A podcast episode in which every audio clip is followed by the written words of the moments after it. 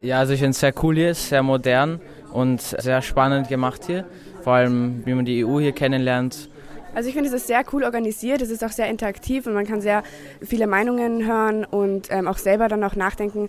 Und man ist ja auch dieser Parteichef eben und es ist halt, finde ich, sehr cool gemacht, dass man hier so seine Meinung vertritt und es ist wirklich so, als wären wir im Europäischen Parlament. Irgendwas mit EU. Der Podcast des Europäischen Parlaments.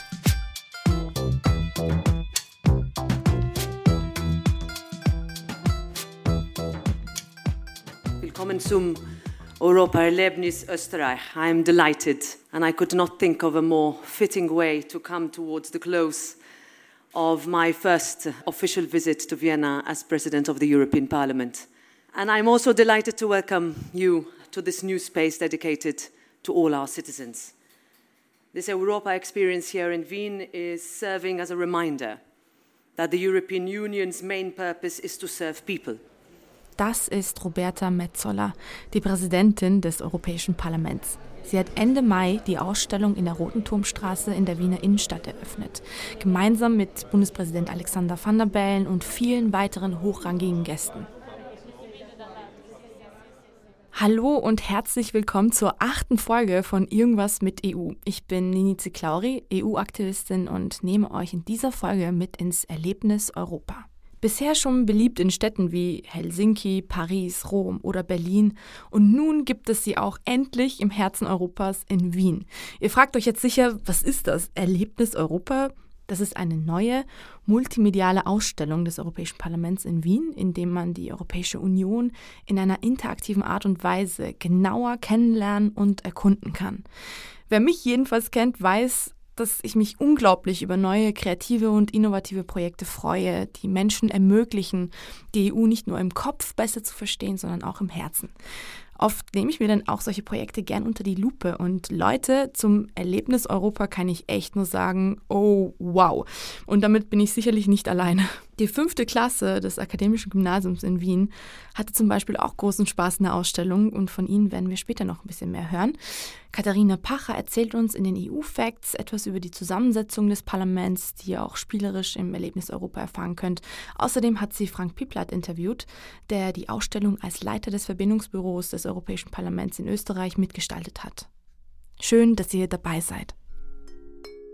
Es fängt schon mal damit an, dass das Ganze sehr zentral gelegen ist. Check. Man kann eigentlich gar nicht anders, als daran vorbeizugehen und das tiefblaue EU-Fahnenschild auf der Wiener Roten Turmstraße zu sehen. Zugegeben, da war ich schon ganz aufgeregt. Im Erdgeschoss gibt es unter anderem eine Station, in der Bürgerinnen aus verschiedenen EU-Mitgliedstaaten ihre Geschichten erzählen. Übrigens sind alle Inhalte hier in den 24 Amtssprachen der EU verfügbar, von Bulgarisch bis Ungarisch. Prije ovoga projekta moj otac je sudjelovao u ratu i nakon rata je bio časnik u Hrvatskoj ratnoj mornarici te je želio uh, promijeniti les compagnies font suivre des réglementations bonnes à vie. Le but, c'est de s'assurer que les navires sont maintenus alles hier ist digital und interaktiv mit Touchscreen und sehr coolen Animationen, wie man sie sonst so aus futuristischen Filmen kennt. Zwei Schülerinnen versuchen sich gerade an einem der großen, runden, interaktiven Tische. Bulgarien, Bulgarien, Bulgarien, Bulgarien. Einfach nur 63 Minuten Quadratkilometer im Weltraum. Wie bei EU. Oh, cool. Für Österreich sitzen übrigens 19 Abgeordnete im Europäischen Parlament.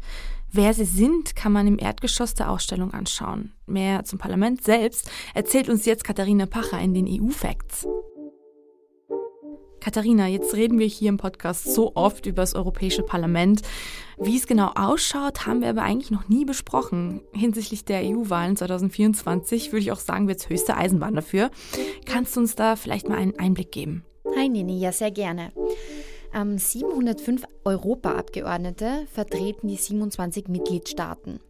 Ende Jänner 2020 ist, wie wir ja alle wissen, das Vereinigte Königreich aus der Europäischen Union ausgetreten und es kam zum sogenannten Brexit. Das heißt, deren 73 Sitze im Europäischen Parlament wurden einerseits auf andere EU-Staaten aufgeteilt, andererseits für zukünftige Erweiterungen freigehalten. So hat auch Österreich einen zusätzlichen Sitz erhalten. Als 19. Europaabgeordneter kam Thomas Weiz von den Grünen dazu. Die Abgeordneten des Europäischen Parlaments sind nicht nach Staatsangehörigkeit organisiert, sondern sie schließen sich je nach politischer Zugehörigkeit einer Fraktion an. Derzeit gibt es im Europäischen Parlament sieben Fraktionen, nämlich die der Europäischen Volkspartei, der Progressiven Allianz der Sozialdemokraten, Renew Europe, die Fraktion der Grünen, Fraktion der Identität und Demokratie, Fraktion der Europäischen Konservativen und Reformer und die Linke. Okay, also das heißt, wenn ich jetzt in Österreich eine Partei angehöre, würde ich dann quasi im Europäischen Parlament der Fraktion der Renew Europe im Falle der NEOS oder eben bei den Grünen der Fraktion der Grünen angehören. Ganz genau, ja.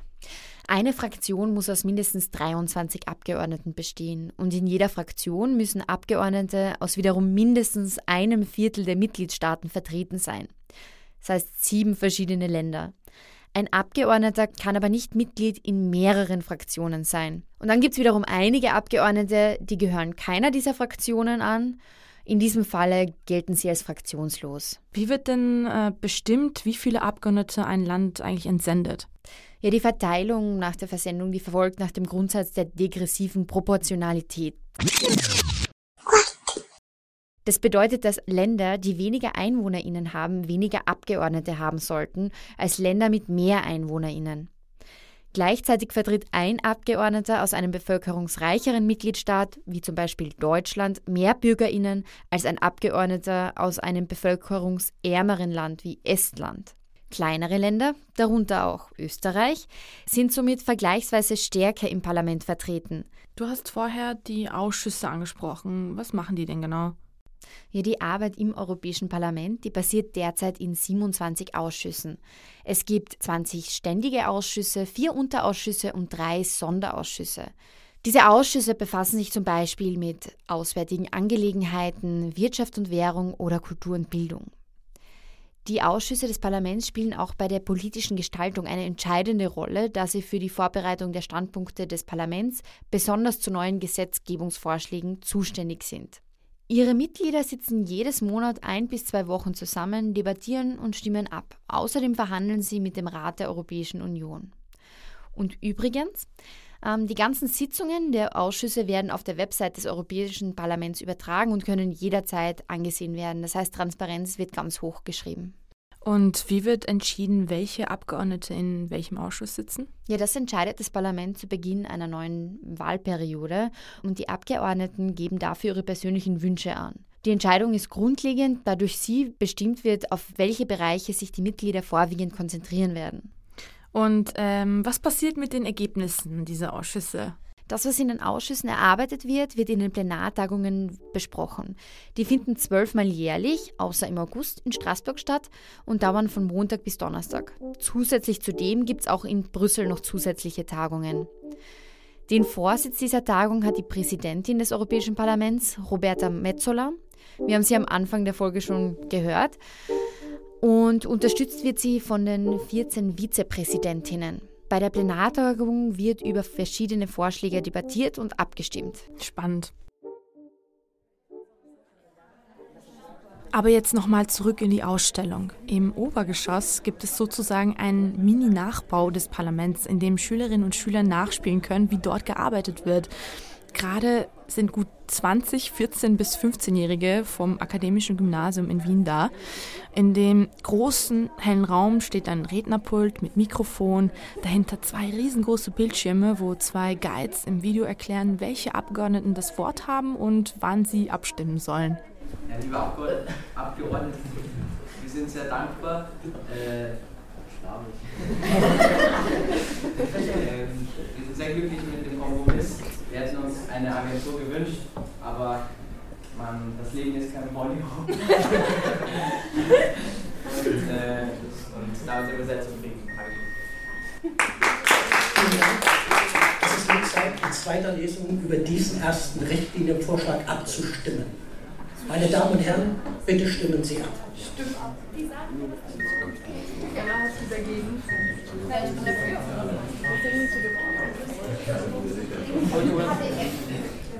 Verehrte Abgeordnete, Glückwunsch zu Ihrer sehr guten Arbeit. vielen Dank für eure heutigen Bemühungen als Abgeordnete.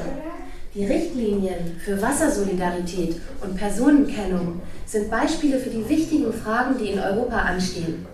Das war zwar ein Spiel, aber die Rechtsetzung und die Gestaltung der Zukunft der Europäischen Union sind etwas ganz Reales. Wer weiß, vielleicht kommt ihr eines Tages als echte Abgeordnete wieder.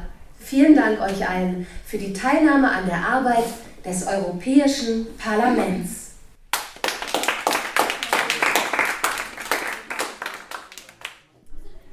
Man schlüpft sozusagen in die Rolle von EU-Parlamentsmitgliedern und man kriegt eben eine Partei zugeordnet und man soll eben die Interessen dieser Partei unterstützen und die anderen Parteien von seiner Meinung überzeugen und am Ende dann am besten zu einer Einigung kommen. Äh, jedem wird halt eine Partei zugeordnet, die wird in zwei Teile geteilt, die beschäftigt sich dann mit einem Thema und es geht halt darum, die anderen von der Meinung dieser Partei zu überzeugen. Und ja, ich finde es auch sehr interessant, dass man auch diskutieren kann, also dort bei den Mikrofonen und alles. Wir haben auch alle ein Handy bekommen, also so ein programmiertes Handy, wo man halt sein Land und auch seine Partei zugeordnet bekommen hat. Äh, es ist alles sehr bunt eigentlich. Es gibt Tische für jede Partei und dieses Handy dient eigentlich dafür, dass man weitergeleitet wird sozusagen zu den einzelnen Bildschirmen, wo man viele Informationen kriegt und darüber halt dann diskutieren muss. Also es ist alles so eingeordnet. Ja, also es ist sehr schön hier. Also auf jeden Fall sehr gut organisiert. Ja, also ich finde es cool. Also man lernt immer was Neues dazu.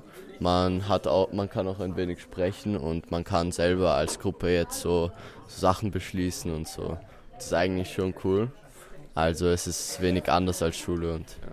Was ist das, was dir am meisten von hier gefällt? Also ich glaube schon die Reden oder ähm, die, Besch die Beschlüsse, also hier hinten im orangenen Saal. Also es ist alles andere, als was ich erwartet habe, das sage ich mal, und das im Positiven. Okay. Also ich habe nicht erwartet, dass es so interaktiv ist und so kreativ. Also ich finde es sehr, also sehr cool heute hier. Hier zu stehen und zuzusehen, wie die Schülerinnen voll im Geschehen drin sind, miteinander und mit dem Spiel interagieren, ihren Mut zusammennehmen und zum ersten Mal eine Rede vor anderen Mitschülerinnen halten, das hat mich wirklich sehr gerührt. Das ist Unsere Hoffnung, dachte ich mir, die nächste Generation aufgeklärter Europäerinnen und Europäer. Also wenn du eine Lehrerin oder ein Lehrer bist und gerade zuhörst, setz dich doch im Unterricht mit der europäischen Identität und interkulturellem Verständnis auseinander. Das Planspiel des Erlebnis Europa bietet jedenfalls jungen Menschen eine großartige Gelegenheit, sich auf diese aktive Teilnahme an der Demokratie und am Leben in einer globalisierten Welt vorzubereiten. Für mehr Infos schaut auf erlebnis-europa.wien. Dass es das Erlebnis Europa nun in Wien zu besichtigen gibt, geht auf das Verbindungsbüro des Europäischen Parlaments in Österreich zurück. Und Katharina Pacher, die dort arbeitet und die wir hier im Podcast auch öfter hören, hat dem Leiter ein paar Fragen gestellt. Möchtest du dich einmal vorstellen, Frank? Ja, gerne. Äh, mein Name ist Frank Piplert. Ich leite das Verbindungsbüro des Europäischen Parlaments in Österreich. Das Europäische Parlament hat in allen Hauptstädten der Mitgliedstaaten der Europäischen Union so ein Verbindungsbüro und wir arbeiten für die österreichischen Europaabgeordneten und wollen den Menschen in Österreich, in Wien und in Bundesländern erklären und erzählen und die informieren, wie das Europäische Parlament funktioniert und wie die Europäische Union funktioniert. Am 26. Mai haben wir das Erlebnis Europa in Wien eröffnet. Was ist das Erlebnis Europa? Das Erlebnis Europa ist etwas, mit dem wir nochmal ganz besonders die Menschen auf das Europäische Parlament und die Europäische Union hin ansprechen wollen. Wir haben hier nämlich einen Erlebnisort geschaffen in der Roten Turmstraße ganz in der Nähe des Stephansdoms und auf etwa 700 Quadratmetern erklären wir, wie das Europäische Parlament funktioniert, wie die Strukturen in der EU sind. Und wir haben auch ein 360-Grad-Kino im Untergeschoss, bei dem so der Werdegang der Europäischen Union dargestellt wird, erklärt wird, warum die Europäische Union so wichtig für uns Menschen in der Europäischen Union ist und auch wie die Institutionen zusammenarbeiten. Wir haben dann noch auf einer Etage ein Rollenspiel, das wir dort anbieten. Ein Rollenspiel, bei dem man in zwei Stunden den Gesetzgebungsprozess auf der EU-Ebene nachspielen kann. Und wir wollen da vor allem junge Leute einladen, dass sie in kleinen Gruppen zu uns kommen. Man muss sich ähm, anmelden auf unserer Webseite und dann kann man vormittags oder nachmittags Europäisches Parlament nachspielen bei unserer Rollenspieleinrichtung. Sehr cool. Das klingt sehr umfangreich. Wie lange wurde daran gearbeitet? Wie lange wurde das Ganze geplant? Zunächst ist mal so, dass in Brüssel beim Europäischen Parlament eine es schon eine größere Ausstellung gibt, die seit über zehn Jahren besteht, das Parlamentarium. Und aus der Erfahrung dieses Parlamentariums und den Angeboten, die es dort gibt, hat das Europäische Parlament entschieden, dass es in allen Mitgliedstaaten, in den Hauptstädten auch solch eine kleinere Ausstellung geben soll. Wir haben in Österreich vor etwa zwei Jahren damit begonnen, einen Standort zu finden, das Ganze zu entwickeln und umzubauen. Und ja, so waren es jetzt etwa zwei Jahre, ähm, die, die wir gebraucht haben, um die Ausstellung am 26. Mai zu eröffnen. Und warum gerade in der Roten Turmstraße? Die Roten Turmstraße ist halt sehr gut gelegen. Sie ist zentral. Es gibt viele Menschen, die dort vorbei flanieren, die zum Schwedenplatz runterlaufen oder in die Innenstadt gehen. Das heißt, der nächste Wochenendausflug geht in die Roten Turmstraße, zuerst ins Erlebnis Europa und dann ein Eis essen. Und dann ein Eis essen. Ja, das ist eine gute Kombination, genau. Da sind ja einige Eisdielen in unserer Umgegend. Und da kann man sich äh, ja, wenig Zeit oder mehr nehmen. Das ist das Tolle an unserer Ausstellung. Man könnte fünf Minuten hineinkommen und schon eine ganze Menge lernen und erfahren. Oder man nimmt sich äh, auch zwei Stunden Zeit und kann dann die verschiedenen Screens und Einstellungen sich anschauen. Man kann über eine Karte fahren mit einem iPad und äh, sehen, was es in den verschiedenen Regionen Europas so gibt. Dann kann man sich den Film anschauen, der etwa zwölf Minuten dauert. Also das ist ganz flexibel, wie viel Zeit man dort verbringt. Man muss sich nicht anmelden, es ist äh, kostenlos und man wird dort freundlich empfangen. Lieber Frank, was ist dein persönliches Highlight der Ausstellung?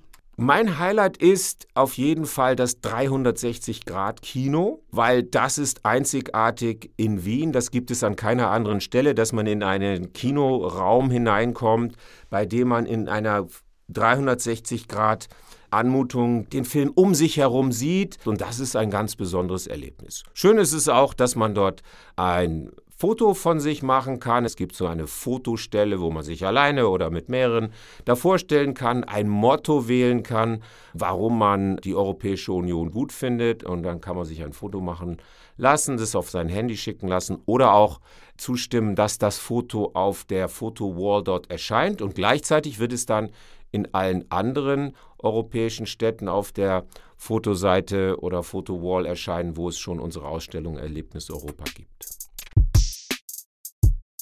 Das 360-Grad-Kino im Untergeschoss, Leute, haut euch definitiv von den Socken. Also ich habe euch ja jetzt von den verschiedenen Stationen erzählt, im Erdgeschoss, im Obergeschoss, dass man da erfahren kann, wie man quasi ja, wie die EU funktioniert, wie die Institutionen miteinander zusammenhängt, dann diese Station, wie die EU in den Regionen was beeinflusst und voranbringt. Und dann, Leute, wenn ihr denkt, dass das alles war, dann müsst ihr unbedingt nach unten. Man kann also in diesem Raum, in diesem 360-Grad-Kino, ob im Stehen oder im Sitzen, dieses ganze Erlebnis Europa oder EU-Experience auf sich wirken lassen. Also ich glaube, der Letzte versteht dann nach dem Besuch dieses 360-Grad-Kinos wirklich, worum es hier geht. Wir können das Parlament besuchen, unsere Meinung äußern. Und wir können online mit den Parlamentariern interagieren unsere Stimme, unsere Meinung, unser Engagement formen die europäische Politik. Denn nur gemeinsam können wir sicherstellen, dass wir auch künftig in Frieden und Freiheit leben können. In Europa und auf der ganzen Welt.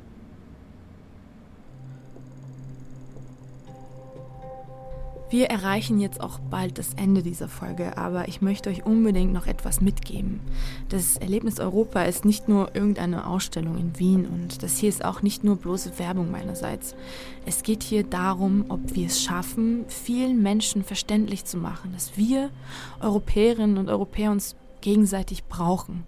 Und das Erlebnis Europa bietet dazu drei wichtige Dinge in einem, meiner Meinung nach. Also Inspiration, Bildung und Empowerment. Bei der Eröffnungsfeier meinte der österreichische Bundespräsident Alexander van der Bellen in seiner Rede, Europa ist scheinbar ohne unser Zutun da, ohne unser Engagement. Aber so ist es eben nicht, Stichwort Brexit. Es gäbe kein Europa, es gäbe keine Europäische Union ohne uns Europäerinnen und Europäer. Also wir brauchen dieses Europa, wir brauchen die Ideen der jungen Menschen für die Zukunft dieses Europa. Wir brauchen ihre Begeisterung, ihren Willen, ihren Drang, etwas zu tun für dieses Europa. Ja? Und ich meine, nicht zufällig sage ich besonders die jungen Leute, ja, weil meine Zeit läuft ab, nicht nur meine Zeit als Bundespräsident.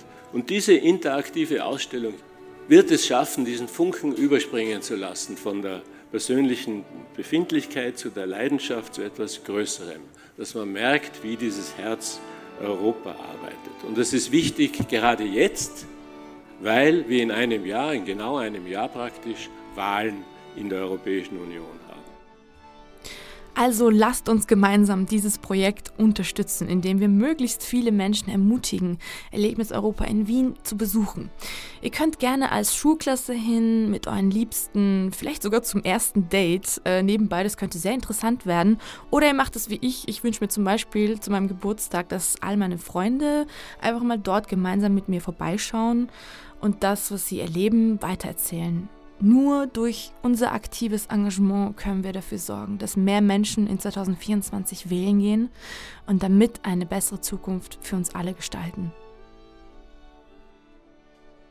Zur Info, das Erlebnis Europa befindet sich in der Roten Turmstraße 19, inmitten der Wiener Innenstadt. Die Ausstellung ist täglich von 10 bis 18 Uhr geöffnet und der Eintritt ist frei. Mehr Infos zu Besuch und zur Anmeldung zum Planspiel findet ihr auf erlebnis-europa.wien. Ich bin Nini Ziklauri und ihr hört irgendwas mit EU. Wenn ihr den Podcast unterstützen wollt, abonniert ihn, teilt diese Folge mit euren Freundinnen und Freunden und schreibt uns eine Bewertung. Ihr könnt uns auch gerne eine Nachricht schicken. Wir freuen uns immer darüber. Unsere E-Mail-Adresse und weitere Infos findet ihr in den Show Notes. Irgendwas mit EU. Der Podcast des Europäischen Parlaments im Rahmen der Kampagne Gemeinsam für EU. Dieser Podcast wurde produziert von Oh, wow.